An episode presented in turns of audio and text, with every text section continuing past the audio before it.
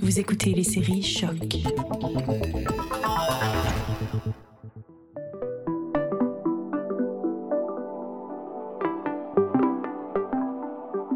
Eh, I sent a request of, of to to get a job, and that this miss, and the same second I, I- sent it. Same second, because my name is Mohammed and I'm from the, the ghetto. Easy. Fuck politiet der. and it's Fuck the police. It's only the particular uh, group of, uh, of um, people from, from Middle East, non-Jews, if I may say so, from, from Middle East, that uh, have caused so many problems. A former member of the Social Democratic Party said, that, well, you see them smiling in the streets, but really they're only waiting for, for the right moment to stab you.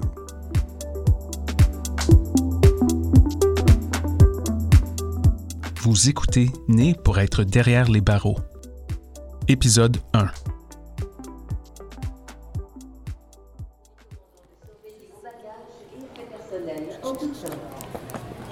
security is everyone's responsibility to ensure that you have Au mois de juillet dernier, j'ai décidé de quitter le Québec pour aller passer l'été au Danemark.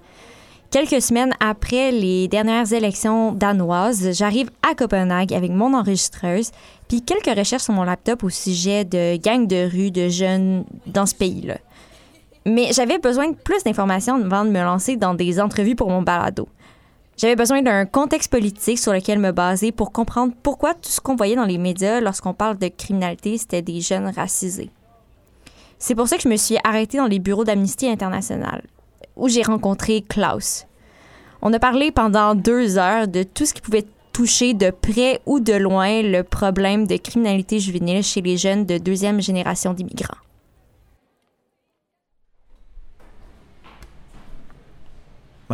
Je m'appelle Klaus Juhl et je suis un conseiller juridique senior pour Amnesty International à Copenhague.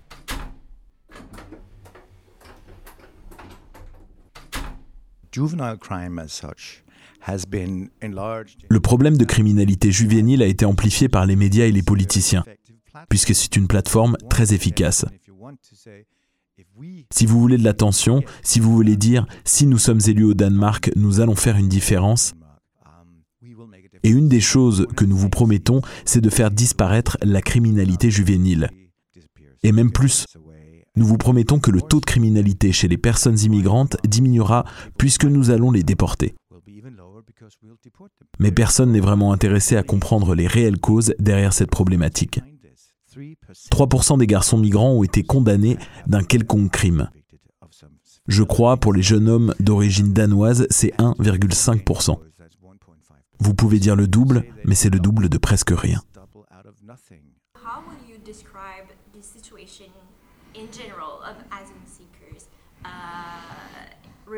Immigrants?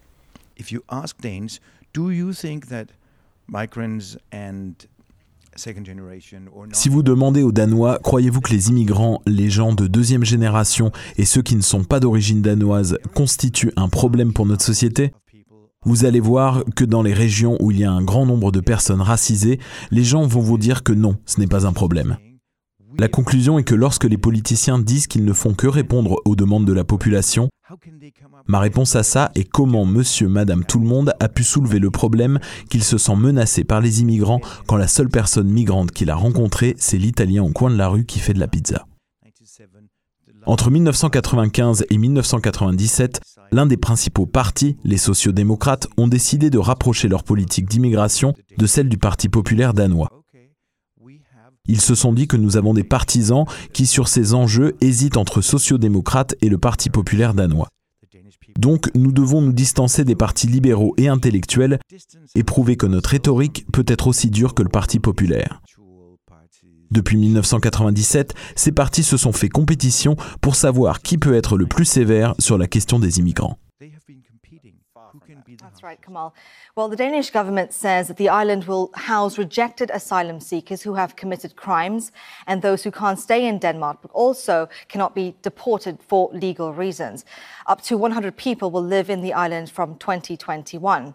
The immigration minister posted this statement on Facebook, which says, if you are unwanted in Danish society, you should not be a nuisance to ordinary Danes. She then goes on to say that they are unwanted in Denmark and they will feel that. Le projet de l'île de Lindholm, c'est vraiment ce qui m'a accroché dans le discours de Klaus. En décembre 2018, le Danish People Party, un parti politique de droite aux politiques anti-immigration, proposait l'idée de mettre les réfugiés dits indésirés sur l'île de Lindholm. L'île qui avant servait aux scientifiques danois pour faire des recherches sur des maladies animales contagieuses. Un projet qui aurait coûté 116 millions de dollars américains à construire. Je parle au passé parce que le nouveau gouvernement en place a promis d'annuler ce projet-là.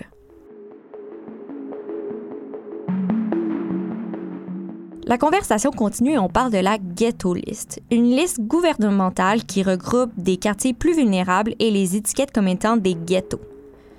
Pour être un ghetto, le quartier doit répondre à trois des cinq critères suivants. 40% des adultes doivent être sans emploi, plus de 2,70% de la population doit avoir commis un crime, 50% de la population doit avoir un faible taux d'éducation, le niveau de revenu général doit être faible et 50 des résidents doivent être racisés. Bref, plus souvent qu'autrement, ces quartiers vont être les endroits où les enfants des migrants ou réfugiés du Moyen-Orient vont grandir. Once an area has been labeled a ghetto, then the municipality has Une fois qu'un quartier est étiqueté comme un ghetto, la municipalité doit élaborer un plan pour régler la situation. Mais on se demande comment on règle les problèmes des ghettos, soit en démolissant des maisons ou en les vendant à des investisseurs privés. Comment ça aide les gens? Donc on est dans cette situation où on a ces idées dans un plan pour les ghettos. Mais personne ne croit vraiment que ça va régler les problèmes de ces quartiers. Il y a des enjeux sociaux dans les ghettos. Il y a un plus haut taux de criminalité juvénile, mais vous ne remédiez pas au problème en jetant les gens à la rue. Ils ont besoin de quelqu'un en qui ils peuvent s'identifier, par qui ils peuvent être inspirés. Évidemment, si ces gens peuvent les inspirer vivre ailleurs, il y a un problème. À travers nos recherches, nous voyons que les réfugiés et immigrants qui réussissent à s'éduquer et à trouver un travail payant déménagent dans d'autres quartiers. Well, thank you very much. You're welcome. And I will wait for your email with the um, information. Yes, yes. Okay, Right. great. Thank you. Have a nice day. You too. Depuis 2018, des lois sont appliquées spécifiquement à ces quartiers plus vulnérables-là. Le Ghetto Package, ça c'est le nom de la loi, impose par exemple des couvre-feux aux jeunes qui ont moins de 18 ans, permettent aux juges d'inculper le double d'une sentence si le crime a été commis dans un de ces quartiers-là, oblige même parfois les parents à envoyer leurs enfants en âge préscolaire dans des garderies pour que ces jeunes-là apprennent les valeurs danoises et le danois. Et j'en passe. Bref, je savais qu'après cette entrevue-là, j'étais dans le champ et que je devais aller à la rencontre de jeunes qui grandissent dans ces quartiers-là pour comprendre leur réalité.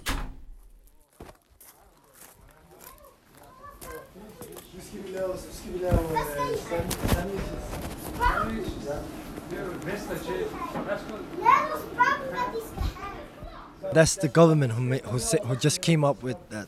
Like, oh, there's a gang in this city, and there's no gang. There've never been gangs in this city, but they just want to put something in the city, uh, like something like a gang, so so people could get longer sentence. So when I was in prison, uh, I was uh, sitting with other inmates. Uh, at that time, I was just doing my time. Uh, then one day they just put me out and put me in solitary and told me like, "Yo, you are uh, a part of this uh, gang," and that was that's a part of this uh, ghetto package as well.